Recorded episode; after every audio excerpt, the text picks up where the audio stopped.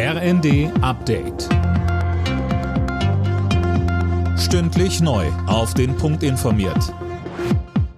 Ich bin Dirk Justes. Guten Tag.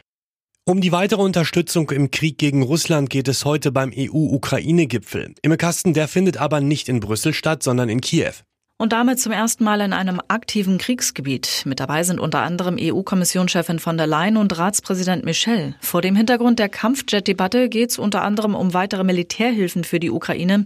Präsident Zelensky setzt auf neue Hilfszusagen. Wir erwarten Neuigkeiten für die Ukraine, sagt er.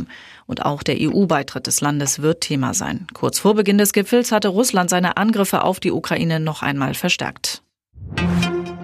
Deutschland will offenbar weitere Kampfpanzer an die Ukraine abgeben. Laut der Süddeutschen Zeitung geht es dabei um Modelle vom Typ Leopard 1 aus Industriebeständen. Zuvor hatte die Bundesregierung bereits die Lieferung von Leopard 2 Kampfpanzern beschlossen.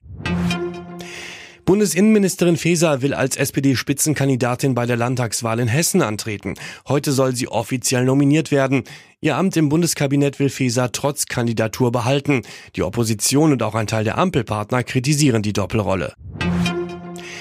Wer sich bei Gebrauchtwarenplattformen öfter mal etwas dazu verdient, sollte das Steuerexperten zufolge lieber dokumentieren.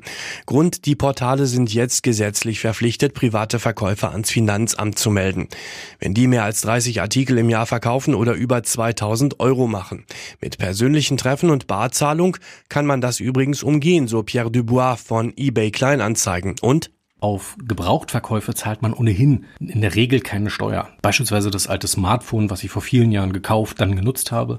Da erziele ich nämlich schlichtweg keinen Gewinn und deswegen ähm, kann sich das Finanzamt dann auch nicht melden. Das heißt, selbst wenn wir Informationen an das Finanzamt geben, führt das sicherlich in den aller, allerwenigsten Fällen dazu, dass man dann Post vom Finanzamt bekommt. Alle Nachrichten auf rnd.de